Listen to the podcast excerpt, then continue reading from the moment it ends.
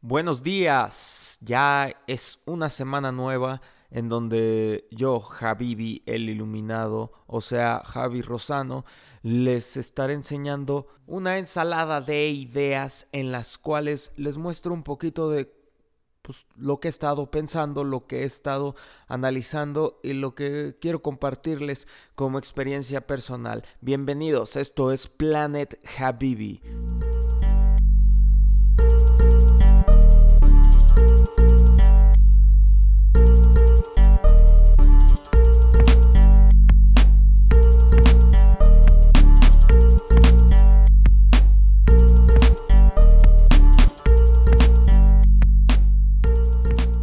Planet Habibi. episodio 4 de este Planet Habibi. Ya un cuadrado perfecto. Los primeros tres capítulos han tenido una respuesta muy favorable. Los números están en verde y qué, qué mejor momento que el momento en el que todo el mundo está en casa escuchando todo lo que todo el mundo tiene que ofrecer ya poquito a poquito todo el mundo se empieza a cansar de, de ofrecer propuestas nuevas en cuanto a los contenidos en línea. Al principio veíamos muchos lives y sesiones en vivo y bla, bla, bla y demás desmadres y poquito a poquito empieza a escasear la oferta. Y digo, puede ser que que sea todo parte del ciclo. Va habiendo mucho, luego va disminuyendo la oferta y luego va otra vez aumentando. Pero la verdad es que creo que, que ya nos estamos cansando poquito a poquito de estar encerrados y no tener una pues un flujo creativo normal en el que intercambias ideas, intercambias conversaciones con otras personas y es ahí de donde sale como todo este flujo creativo del que hablo. Es necesario que, que interactúes para también generar una crítica personal de lo que está sucediendo como con, con tus cosas, en cuanto a tus ideas, hablando, no a tu proyecto forzosamente, pero yo sí creo que, que es que urge regresar a la, a, a la normalidad o al ritmo tradicional como para que pues igual ya no todos los contenidos hablen de este encierro, no todos los o no todo lo que veamos en las redes sociales tenga que ver con números y gráficas que pues ¿Cómo, ¿Cómo, te explicas que convirtieron al mañanero ya en el, ya en un programa más cabrón que la hora pico, que, que inclusive todos los morning shows como Venga la Alegría, ya, ya el, el show de televisión más importante hoy en día o el que todo el mundo quiere escuchar o quiere ver es el morning show del señor presidente Andrés Manuel López Obrador. Y le duela a quien le duela es el programa de televisión la, el, tiempo de televisión, el prime time de hoy en día. Y todo el mundo lo ve, sea en los formatos que sea. Que ayer descubrí que existe pues un resumen en unos podcasts que, que sube el... Creo que es... Creo que es Reforma, Radio Fórmula también. Y suben ese resumen del mañanero en 20 minutos. Entonces le, aumentan el pitch a, a, Andrés Manuel y entonces te lo chutas lo que dijo, bueno, las partes más importantes en 20 minutos. Y qué hueva. Qué hueva escuchar en 20 minutos porque te das cuenta que en realidad no, no, no es un contenido informativo, no es algo que te, pues que, que, sea necesario. Desde mi punto de vista es toda una pérdida de tiempo en donde se podrían estar ocupando esos minutos, esas horas de preguntas y respuestas en cuestiones que influyeran más en las decisiones del país, pero eh, pues le ha funcionado, tiene mucho rating, Todo el mundo lo ve, todo el mundo quiere ver, todo el mundo quiere opinar acerca de este mañanero. Y pues así está nuestro país. Hablando de contenidos, les quiero recomendar, y hablando de encierros también, les quiero recomendar una serie en Netflix que a mí me recomendaron y empecé a escuchar por todos lados. Tiger King. Tiger King es una obra maestra de, de Netflix en la que Joe Exotic, que es el personaje principal, se ve envuelto en un drama en contra del, de protectores de animales, en contra de Carol Baskin, que es otra persona que tiene un santuario de, de, de gatos gigantes, o sea, tigres y leones y panteras y todo lo que se puedan imaginar. Y es un... es, es, maravilloso, es como un mundo de Disney alterno de rednecks que tiene mucho, mucho, mucho, mucho como de todo este espíritu superamericano y igual y una o dos o tres cosas le pueden sacar en cuestiones de marketing y en cuestiones de cómo vender su imagen en este documental. No les digo más, no les cuento más, pero Joe Exotic está encerrado en prisión por atentar contra la vida de Carol Baskin. Y el día de, y el día de ayer, en conferencia de prensa de Donald Trump, un reportero le preguntó si eh, perdonaría a Joe Exotic Donald Trump. Y Donald Trump le contestó, le preguntó que por qué estaba por qué estaba preso. Vayan a ver ese video. Donald Trump puede ser que perdone a Joe Exotic. Ese es uno de los picos del 2020. A, a la fecha, esto es lo más importante que está sucediendo. Vamos a ver si liberan a Joe Exotic. Vamos a ver si, si no le dan carpetazo. Y también pues suelto la pregunta, ¿es Joe Exotic culpable o inocente? ¿Perdonarían a Joe Exotic ustedes? Los animales exóticos son maravillosos. ¿A quién no le gustaría tener un animal exótico? Independientemente de lo que cueste mantenerlo, independientemente de, lo que tengan que darle para comer. Nadie nunca piensa eso, pero sería maravilloso, ¿no? Maravilloso tenerlo en tu patio, en tu sala de tu casa. A duras penas puedo con tres perros. Y yo queriendo ya monos y leones y tigres. Pero vayan a ver esta serie, recomendadísima.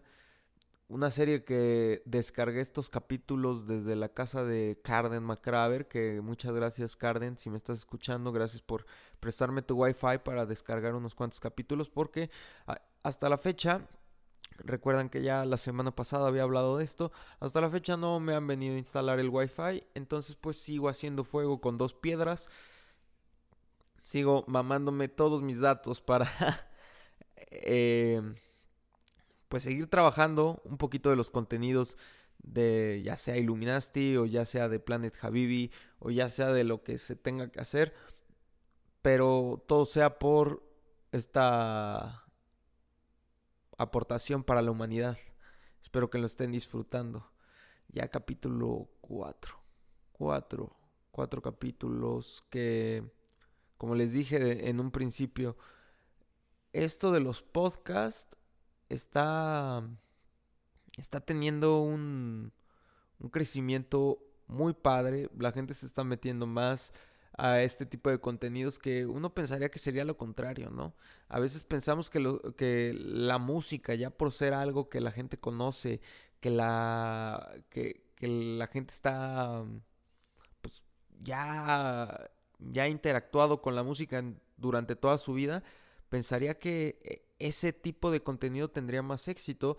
Sin embargo, esto que es más largo, un podcast más o menos de una hora y los demás podcasts también de Illuminati Network, han, o sea, ya van más o menos como 200 streams completos de episodios y, o sea, ya ni cuando salió Palacio de la Memoria teníamos esos números y es por eso que semana tras semana vamos a seguir y seguir y seguir ofreciéndoles estas historias de vida que también les vengo a compartir un poquito de historias que he estado viendo que la gente comparte eh, solamente para pues echar un poquito de limón a la herida y que las teorías conspiracionales fluyan.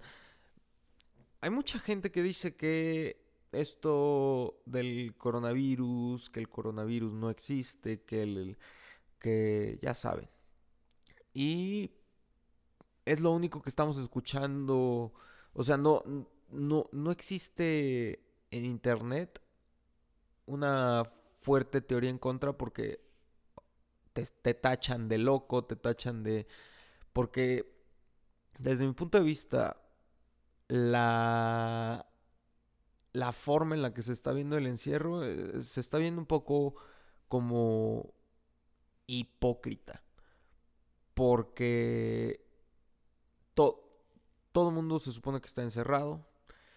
Y existe como una quema de brujas en internet en cuanto a si sales, si no sales, si eres un irresponsable, un demente, no sé qué, si no tienes que salir no salgas. Pero pues después ves a la gente que está eh, satanizando a los demás con eso de salir o no salir y luego los ves pues también cotorreando o que se fueron a una carnita asada o que están afuera en la calle o que no sé qué y entonces pues es una una quema de brujas cuando al final del día pues todos somos brujas México, pues también no, no vivimos como en Estados Unidos con barriles de comida nuclear, de esa comida que puedes tener guardada varios años y no le pasa nada.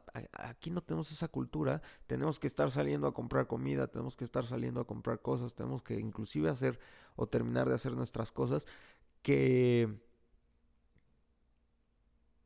en México es bien sabido que es el lugar en donde menos se ha respetado la cuarentena en todo el mundo. Y facts, así secos, duros.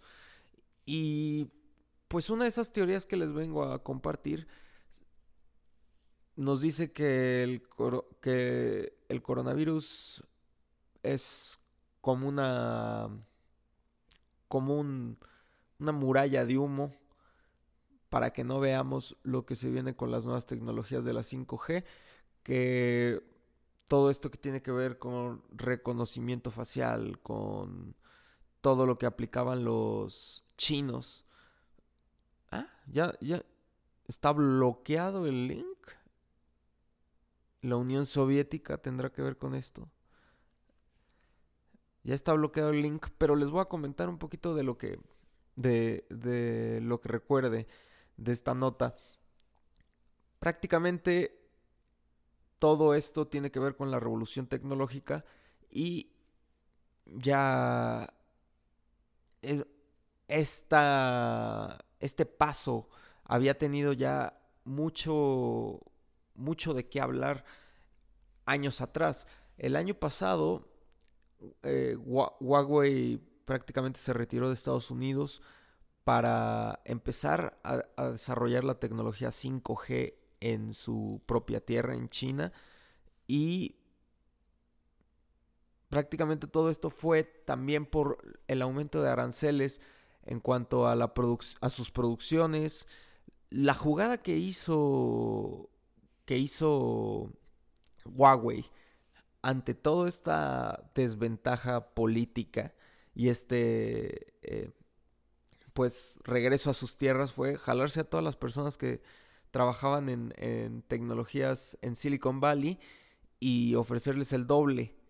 Entonces todas esas personas que, que inclusive trabajaban en Google, los que trabajaban en iPhone, los que trabajaban en Samsung, a todos se jalaron y terminaron de desarrollar esta tecnología que hoy en día dicen que es la encargada pues de mantener el, el régimen chino a la orden del día en cuanto a saber en dónde estás, qué haces, qué consumes, cuántos pasos das, a dónde vas, a dónde te diriges. Y no sé ustedes, pero yo he visto mucha gente que se queja de no poder dormir, de tener sueños muy lúcidos, de en las últimas noches eh, estar escuchando a sus perros, que eso de los perros creo que solamente la gente aún bueno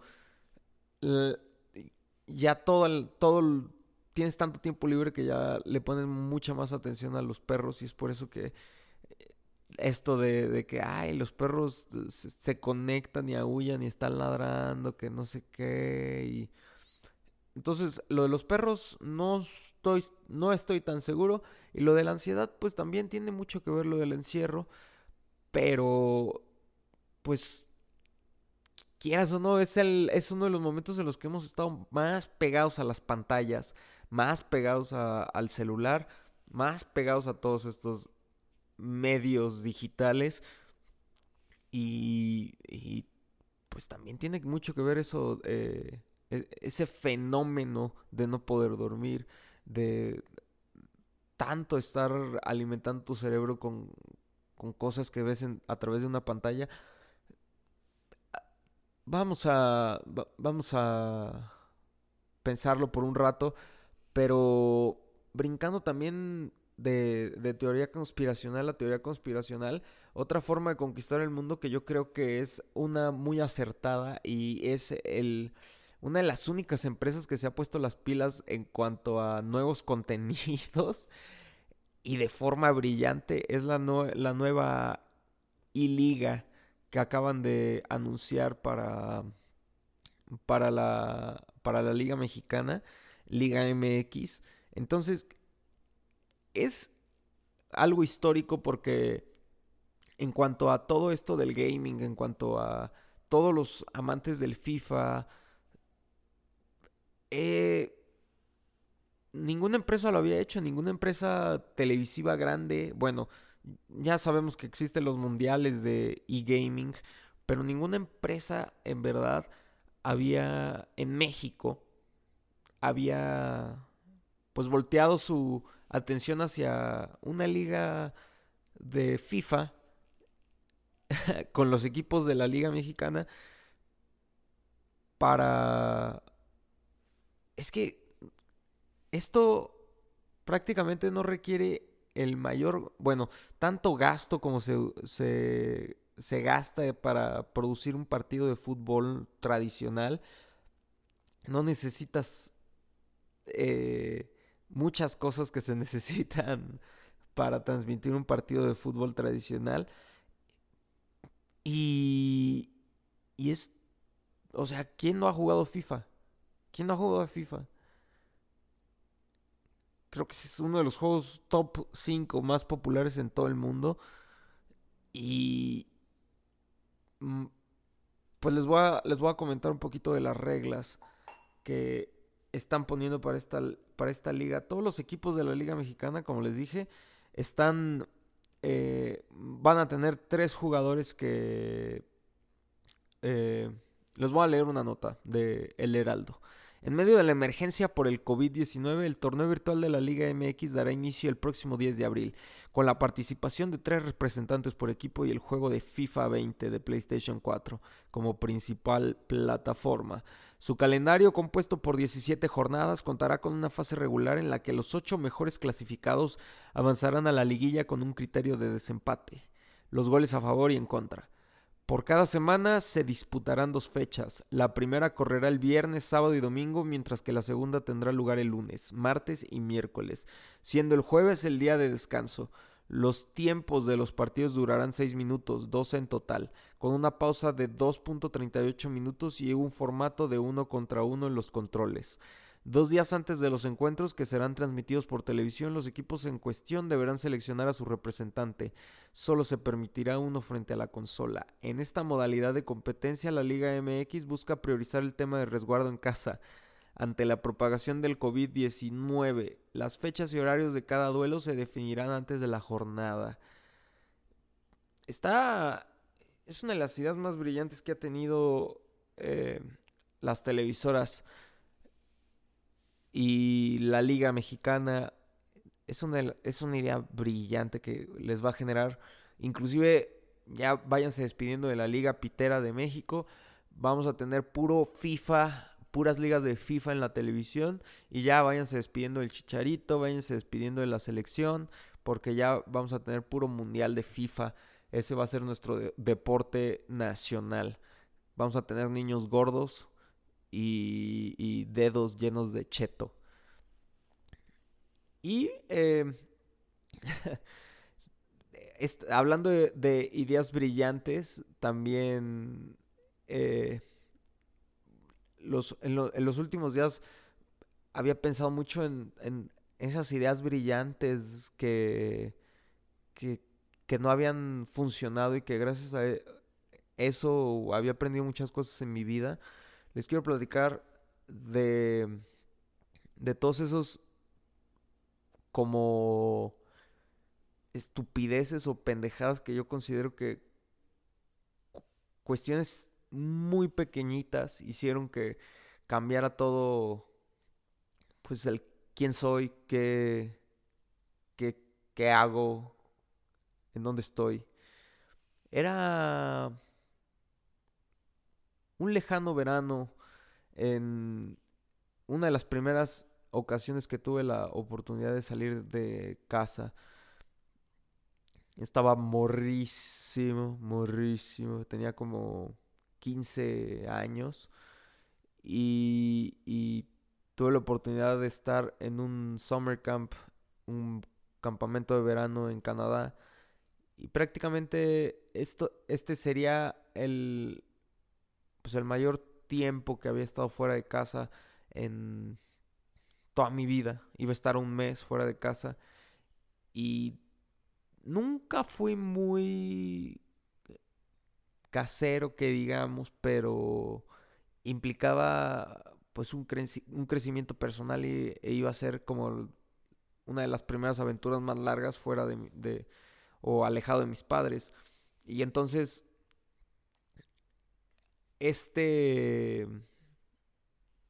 este este campamento empezó tenía tenía unos eh, pues una familia que me hospedaba, que eran los directores de, la escuela donde iba a ir a aprender inglés, donde iba a ir a estudiar inglés este verano en Canadá, en London, Ontario. Y, y un día que, pues de los primeros días, cuando ya tuvimos nuestra introducción y todo, la familia me ofreció llevarme a casa de regreso después de, la primera clase que tuve. Yo ya, ya, me habían ya me habían dado mapas, ya me habían explicado cómo, cómo irme, cómo tomar los autobuses, ya me habían explicado todo. Pero porque Javivi y porque, pues, ya saben, siempre con la mente en otro lado, Mm, como que había estado de oídos sordos en esos momentos y cuando me ofrecieron llevarme de regreso a casa yo les dije pues así ya como con el con la emoción de haber pasado el primer día como que con las ganas de, de pues echar desmadre ahí con mis nuevos amigos que había conocido les dije no saben qué pues yo me voy yo me voy ya en camión, me regreso en camión, este, nos vemos para cenar y, yo acá soy bien vergas, ¿no? Ya, ya me conozco el camino, qué tan difícil puede ser llegar a la casa, ¿no? Y, oh sorpresa, oh sorpresa, pasé un, rato más, estuve ahí con la gente, ya cuando todo el mundo se, se, tuvo que ir para sus casas, ahí fue cuando, cuando dije, ah, cabrón, solamente tengo un mapa no tengo ni siquiera la dirección en la que estoy viviendo. Solamente tengo un vago recuerdo de cómo era la casa por afuera. Y, y ahí es cuando comenzó la travesía. Quise emprender una travesía hacia mi casa eh, en un panorama en donde lo único que, que tenía eran vagos recuerdos de cómo tomar el autobús, qué autobús tomar, en dónde bajarme. Entonces, tomé el autobús. El, el autobús correcto, que hasta ahí vamos bien, me trepé al autobús y me bajé en la parada que yo consideraba que era la parada correcta. Entonces, cuando me bajé, automáticamente dije, chinga. O sea, no, es, no sé dónde estoy. Entonces comenzaré a caminar hasta que empiece a ver algo que conozca, empiece a ver algo que, que se me haga conocido.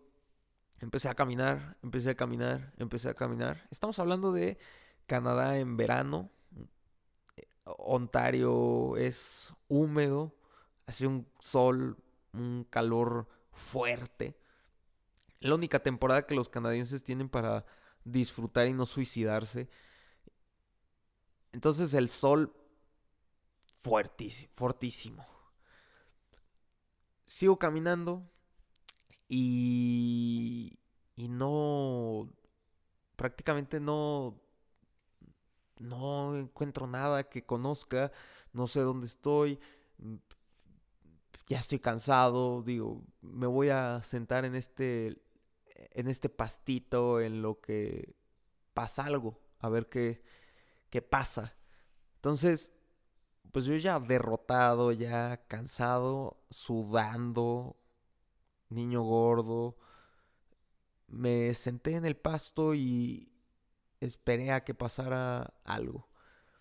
al cabo de unos, ¿qué será? Unos 30 minutos, pasó un homeless y, y primero me pidió dinero. Y le dije, no, pues estoy buscando aquí donde, pues, donde vivo, no sé qué. Y me dijo, pues acompáñame, no sé qué. Al principio sentí desconfianza. Luego dije, no tengo nada mejor que hacer. Vamos a ver si me ayuda en algo. Empecé a seguir al homeless. Empezamos a caminar me, me empezó, ni me acuerdo a contar qué, me y, y, me dijo, pues vamos, tengo un plan para que encuentres donde vives, no sé qué. Y prácticamente encontró un plan más brillante al que yo había tenido en un principio. Así que llegamos a una estación de, de gas y en las estaciones de gas tienen secciones amarillas o libros en donde tienen los números de teléfono de todos los que los que habitan en ese lugar. Esa hasta ahí era una de las mejores ideas que, que alguien había tenido, o al menos que yo habría podido tener. Comencé a, a buscar el nombre de, de las personas que me estaban hospedando comencé a, darme cuenta de que había un chingo de personas que se llamaban igual. Y finalmente di con, con el número de las personas con las que me estaba quedando. Y como buena familia, no contestaban, no contestaban, no contestaban. Y nunca contestaron. Así que eh, Hubo un momento en el que miré a los ojos al homeless y le dije, puedes, puedes seguir tu camino. Yo estoy bien aquí. Aquí moriré y aquí me quedaré. Para esto ya no tenía mucho dinero en la bolsa. Yo. Y, de una u otra manera el homeless me preguntó, ¿tienes dinero? Y yo le pregunté, yo pensé que quería dinero de mí. Y le dije, no, no, ya, ya no tengo dinero, no. Sacó, sacó un billete y me, me lo dio. Y le dije, no, no, no. Sí, ten. O sea, le quité más dinero al homeless del que ya tenía. Y agradecido con esa persona, no sé qué haya sido, pero le mando un saludo. Y con ese billete que me dio, pude llegar a mi destino. porque tomé un autobús, otra vez el autobús del número que me acordaba que me habían dicho. Había dos testigos de, no sé si eran testigos de Jehová o mormones en, ese autobús. Me eh, empezaron a, bueno, yo me les acerqué, les pregunté que si conocían eh, esta familia, no sé qué. Me preguntaron qué, qué había cerca, yo les dije, yo recuerdo esto, esto, esto. Y ellos me dijeron, pues seguramente es como por esta parada. Y no son mucho de creer en dioses, no son mucho de... Pero esos hombres uniformados también tienen mis respetos hasta el día de hoy. Porque después de cuatro horas de estar vagando, o más horas de estar vagando sin saber a dónde iba, sin tener la dirección, sin milagrosamente di con la casa para mi fortuna voy entrando y como si nada hubiera pasado, estaba la familia cocinando un barbecue ahí, una carnita asada. Y pues fue una muy bonita, un, bonito final de historia, a pesar de todo. O sea, siempre todas las, las, las cosas que, que son como una tragedia novelística, en mi vida siempre tienen un aprendizaje positivo o un lado bueno que te hace aprender algo. ¿Qué necesitas siempre salir del lugar en donde estás o donde te vas a hospedar con al menos la dirección? Hoy en día tenemos un chingo de herramientas que nos tiran paro como el Google Maps, como ya saben todos, el Waze. Pero lo, volví a hacer, lo volví a hacer unos años después, em, en un viaje que tuvimos de la escuela en la preparatoria a, en Washington, Washington, D.C. Ahí también aprendí que, que no es bueno ser cortés todos los tiempos, en, en todos lados o en todas las circunstancias, porque que en el metro de Washington, al querer dejar a, pasar a una persona que estaba detrás de mí, una persona mayor, se me cerraron las puertas a mí y perdí a mi grupo de pues del viaje. Entonces mi grupo entró al metro, yo me quedé afuera y yo por estar pendejeando perdí el metro sin saber a qué estación iban, sin saber a qué Así como, como cuando vas en grupo siempre vas dependiendo de, de alguien que crees que sabe.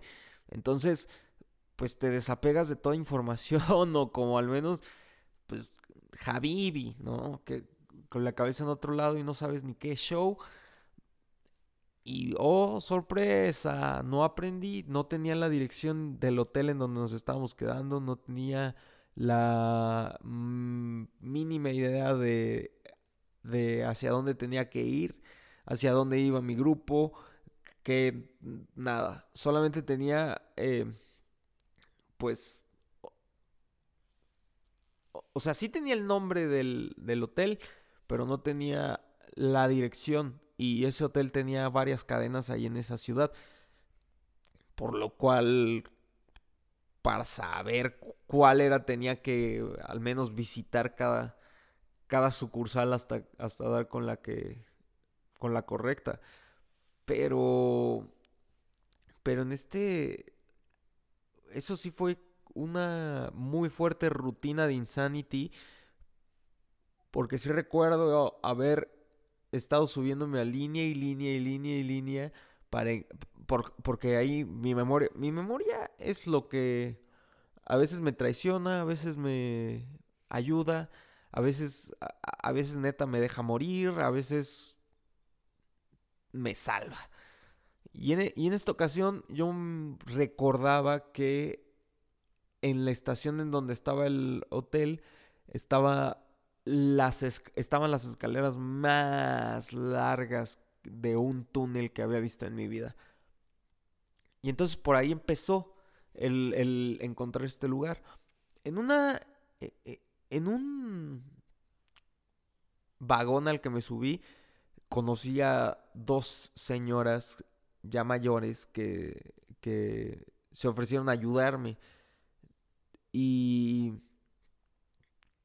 y yo pensé que, yo cuando les dije, oigan, ¿conocen este hotel?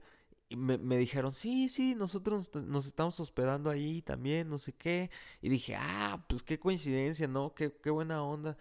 Pues, eh, entonces, pues está bien si, si las acompaño para ver dónde queda. Y las pues me quedé ahí pegado con, con ellas y cuando llegamos a la estación me di cuenta que, no era la estación de mi hotel y, me hice bien pendejo y, nomás me di una vuelta, les dije, gracias, gracias, no sé qué, y, me fui a seguir buscándole. Y ahí sí perdí como tres o cuatro horas de, de mi vida subiéndome, bajándome de estación, buscando y llega un momento en el que ya te sientes desamparado, ya te sientes cansado, ya te sientes harto, ya como que también el emputamiento de tu pendejada no te deja seguir adelante. Y es ahí cuando, cuando dices, voy a aplicar la retirada. Y aparece un ángel en este... E, es, aparece una idea brillante que, que, no se te ocurrió al principio, que era como acercarte al módulo de información y describirles el, la estación en la que de la que te acordabas que era la que tenía las grandes escaleras y decirle, oye, ¿sabes cuál es? Y ya a partir de eso me, me informaron, ah, puede ser esta. Y ahí se me abrió la luz del túnel y pude finalmente llegar al, al hotel en donde me estaba hospedando. Ya segundo tache, segunda vez que, que había salido de, de, un lugar en donde estaba sin mi dirección, sin saber ni siquiera la, eh, el nombre de la sucursal o el nombre de la colonia, el nombre de nada. Segundo tache y, y, ahí fue también al momento de llegar al, al, hotel, pues yo pensaba que ya iban a estar todos los de mi grupo, que todos iban a estar preocupados de que no me encontraban, de que, no sé, de que me iban a estar buscando igual. Y Cuando llegué no había nadie, me quedé ahí en el hotel esperando y llegaron como dos horas después todos con bolsas de del mall, así todos despreocupados, ah, mira, aquí estabas, no sé qué, la fregada. Y no, nunca, nunca nadie me estuvo buscando, todo el mundo pensó que era lo suficientemente hábil como para llegar a donde iban a estar, pero nadie nunca nunca supo acerca de este de este desmadre que les estoy contando. Y así y así esas esas dos veces que que apliqué un tache para aprender una importantísima lección y hay una tercera una tercera eh, que ocurrió cuando, cuando estaba de intercambio en Holanda. fue prácticamente uno de los primeros viajes que tenía dentro de este, de este año que estuve en Holanda. La primera vez que salía de, de pues para ver qué más había, ¿no? Y tomé me acuerdo que había conseguido una ganga de unos boletos para, para volar a Roma. Y dije, de aquí soy, vámonos para allá. ¿Cómo tengo que hacerle? Para esto yo estuve en una ciudad que se llama Groningen, que está a unas dos horas por tren, no, como una hora y media por tren de Ámsterdam. Y para, para volar para estos boletos, había conseguido unos boletos en Alemania, en una ciudad eh, que estaba pegada a, Holanda.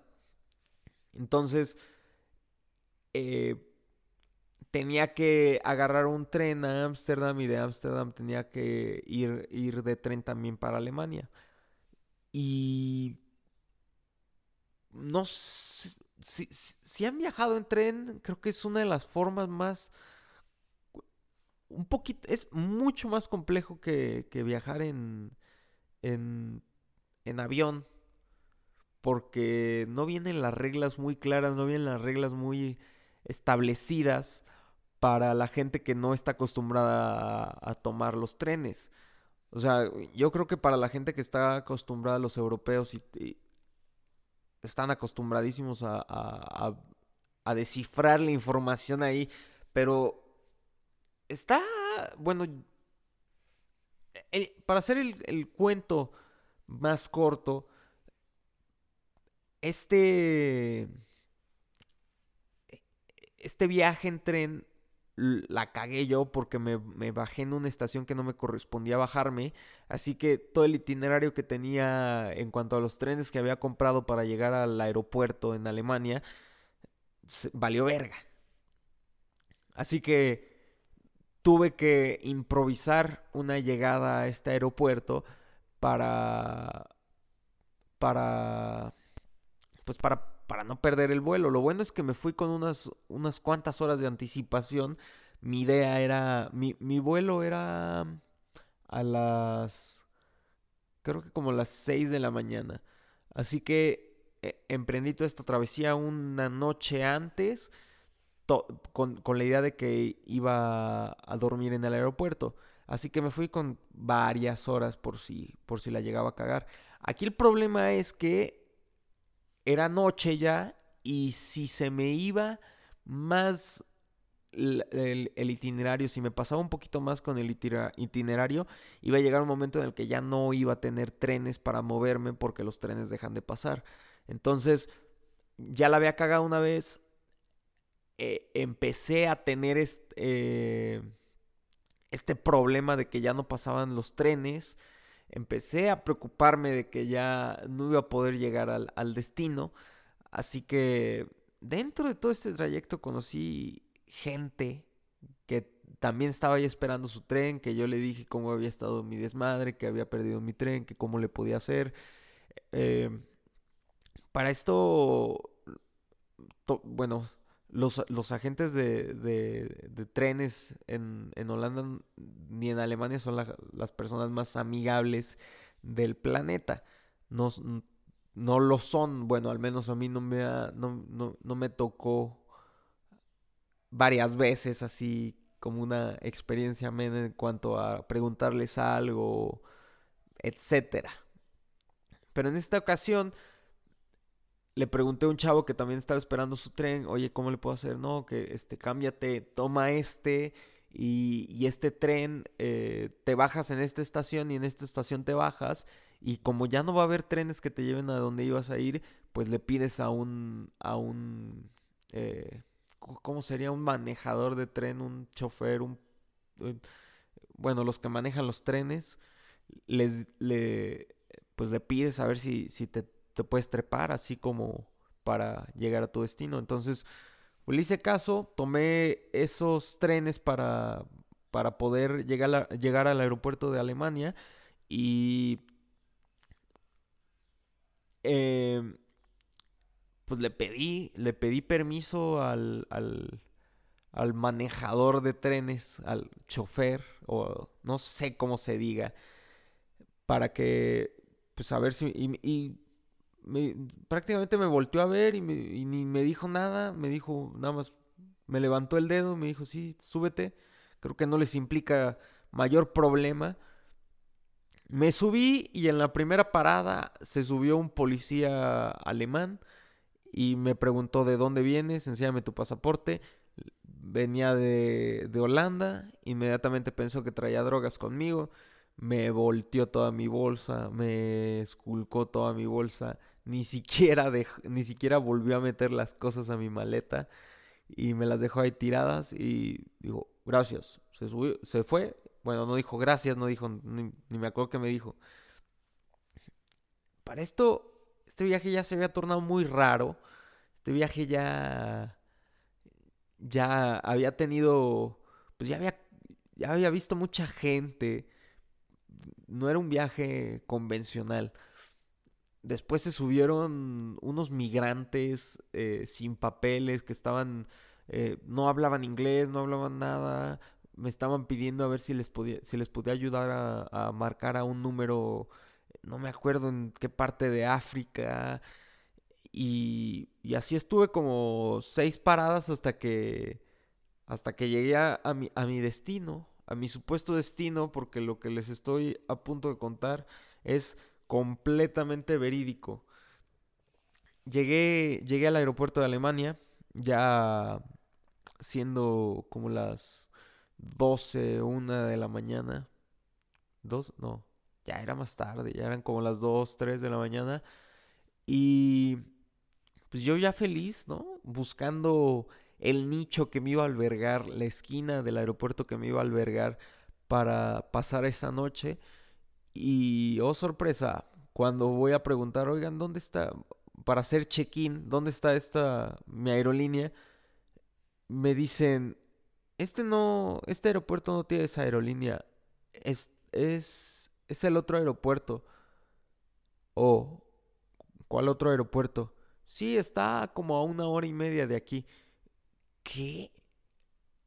Oh, sorpresa.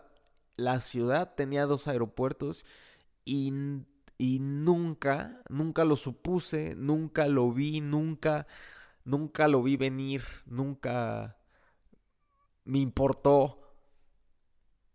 Y tache 3. ¡Pum! Ahí, para, para ese momento, ya no pasaban trenes, ya no pasaban, ya no había nada ninguna solución, ni autobuses. No había nada que salvara, pues, que me alcanzara el tiempo, inclusive como para llegar y no poder perder el, el, check-in para volar. La única solución que encontré a esa hora fue treparme a un taxi Mercedes era el único que había ahí en el aeropuerto, el único que de los servicios que porque también es difícil encontrar servicios de taxi con 15 minutos de internet y tener que estar refrescando cada vez la página 15 minutos metiéndole tu mail una y otra vez, una y otra vez, una y otra vez. Y ahí ahí fue cuando dije, pues es la única forma como para llegar a tiempo que me vaya en coche y había un taxi, dije voy a hacer esa experiencia muy amena. Entonces me subí a este Mercedes en Alemania y me acuerdo que fuimos a más de 180 en esta carretera, en estas carreteras alemanas y dije, wow, esto, esto me lo enseñó el Need for Speed y ahora lo estoy viviendo. Y es por eso que pues una experiencia vivida así como de 160 euros que costó el viajecito para llegar. Que la verdad, eh, pues todo, de todo, de todo esto he aprendido, de todos estos taches que me, han enseñado algo, me han dado buenas lecciones, me han... De todo se aprende.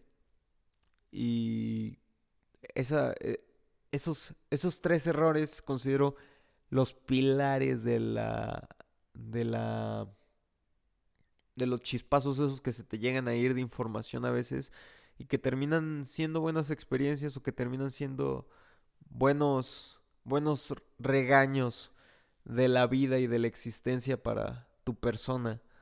Y eso eso era lo que les quería contar en esta mañana muy fresca desde la ciudad de Puebla, la ciudad de Los Ángeles, hoy en día muy tranquila, muy muerta por todos los encerrones.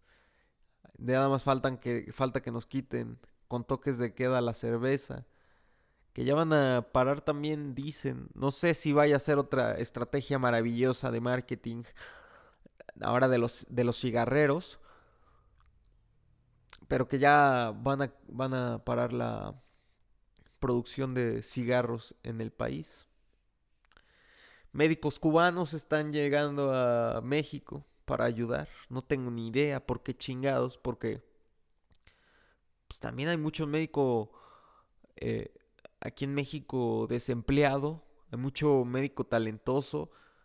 ¿Para qué?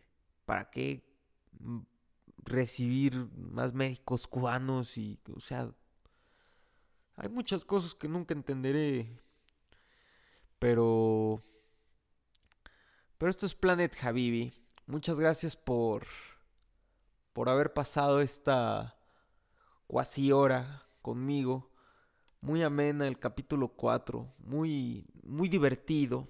Ya les platiqué de varias cosas que he tenido circulando en mi mente y espero tenerlos aquí la siguiente semana con otro podcast para que pues para que también no olviden la experiencia Illuminati a los Neo Babies, al Neo Rock. Vayan ahí a, a Spotify a escuchar Palacio de la Memoria, a escuchar Rachi, a escuchar los singles que tenemos ahí como Deep. Vayan a, a YouTube a ver todos los, capítulos de El Neo Tour. Hay mucho capítulo inédito que está ahí suelto y que no han visto. Muy buenos capítulos desde la entrevista en el Heraldo hasta Pachuca. El Neo Tour en Pachuca y Coacalco. Y cada semana tenemos más capítulos saliendo. Cada semana, cada semana, cada semana. También es buen momento para que vayan a escuchar What the Drums con Carden McCraver. Y vayan a escuchar La teoría del pandemonium con Beto Cantú.